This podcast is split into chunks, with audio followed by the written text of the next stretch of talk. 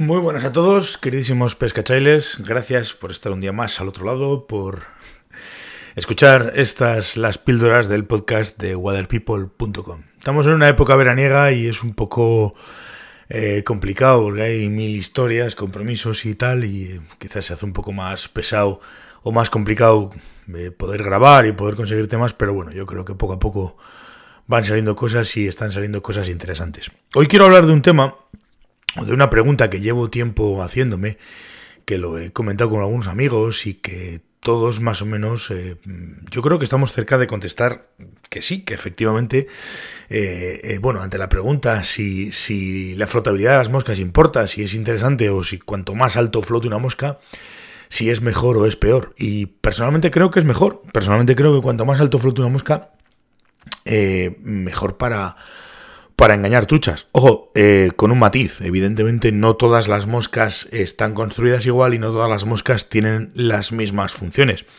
Si hablamos de emergentes, pues evidentemente una emergente no tiene que flotar alta. Si hablamos de ninfas, lógicamente tampoco. Pero si hablamos de moscas secas, y generalmente de, subimagos que están eh, flotando por el agua antes de, salir volando, es decir, justo después de la eclosión, justo después de pasar de ser emergentes a ser subimagos, esos subimagos cuanto más alto floten, pues, pues mejor. Eh, mejor para, para, para pescar. Eh, esto, vamos, llevo tiempo dándole vueltas, viéndolo, observándolo y creo que es, creo que es así. Eh, las moscas clásicas, si os acordáis, las de Hackel con cercos, eh, prácticamente la perfección en cuanto al montaje de esas moscas era que tenían solamente dos puntos de apoyo, eh, como eran los cercos y como era el Hackel. El cuerpo en principio nunca tocaba el agua. Por tanto, pues esas moscas flotaban bastante altas. Luego, luego realmente ves que una, una mosca seca real, un, un subimago que deriva por el agua, no... Ni el cuerpo ni los cercos toca en el agua, con lo cual se está sujetando sobre sus patas y flota también bastante alta. Entonces de ahí entiendo que, que cuanto más alta flote una mosca, más alto flote un subimago, pues, pues mejor que mejor para provocar la, la reacción y la respuesta de la trucha.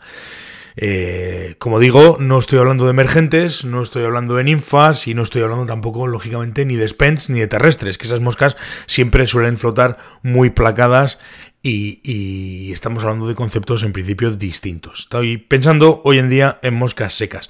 Hace años eh, era un montaje, se me antojaba bastante complejo, bastante elaborado y lo dejé de utilizar puesto que, bueno, tenía a ver, era una mosca bonita, se montaba bien, pero era, era un montaje complejo y, y, al final perdías mucho tiempo haciéndolo, que era lo que yo o lo que aprendí a hacer como paracaídas invertidos. ¿Qué quería, qué, era, qué tipo de moscas eran estas? Pues hombre, en principio eran unas moscas montadas con un paracaídas, lógicamente, pero en vez del paracaídas estar el, el, hacker en paracaídas, en vez de estar por encima del cuerpo de la mosca, lo montábamos por debajo del cuerpo de la mosca. ¿Qué conseguíamos con eso? Pues en principio una silueta mucho más, eh, vamos a decir, realista, puesto que eh, la mosca se estaba apoyando solamente sobre, sobre ese jaquel y la mosca se apoyaba solamente sobre, sobre las patas, por decirlo de alguna manera. Eh, tenía, como digo, la ventaja del, del, de la silueta, pero evidentemente la desventaja de, de que eran moscas complejas de montar y bueno, no eran, no eran rápidas y no eran lo que ahora mismo me apetece, que son moscas cuanto menos complejadas de montar y más fáciles, más mejor, ¿no?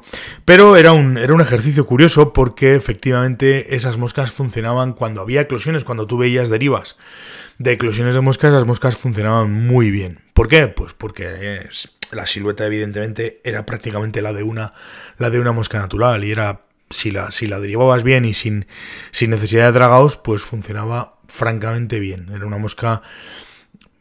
Una mosca interesante en ese aspecto. Lo que pasa es que ya digo que era una mosca que no era fácil de, de montar y era, bueno, fácil, era compleja y bueno, abandonamos eso, ese tipo de montajes, yo por lo menos los abandoné, no sé si lo sigue usando alguien, de la sociedad en la que eh, experimentábamos y hacíamos ese tipo de montajes. Hoy en día, además, si nos fijamos, prácticamente todos los montajes de moscas eh, secas son muy parecidos. son montajes que aunque el cuerpo toca el agua, eh, son montajes que procuramos que floten bastante altos.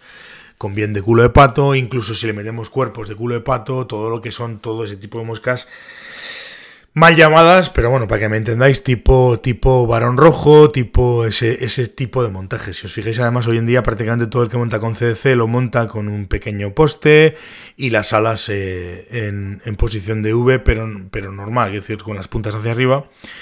Y son moscas bueno, que más o menos están en prácticamente todos los catálogos iguales. Funcionan muy bien, sobre todo cuando cuanto más secas están. Yo eso sí que me estoy dando cuenta de que funciona así. Por tanto, como bien digo en el inicio, creo que sí que podríamos estar de acuerdo, o por lo menos estamos cerca de poder decir que efectivamente la flotabilidad importa y cuanto más alto floten las moscas eh, secas, recalco esto de secas porque alguno me va a decir, pero la emergente, ya, pero bueno, emergentes es otra cosa, ninfas es otra cosa y spents en el concepto spent o terrestre es otra cosa. Así que, dicho de otra manera, cuanto más alta floten las moscas secas que imitan a subimagos de, de efémeras, pues, pues mejor, mejor, mucho mejor. Gracias chicos por estar al otro lado, por escucharme, un abrazo y nos vemos eh, mañana. Hasta luego, pescachailes.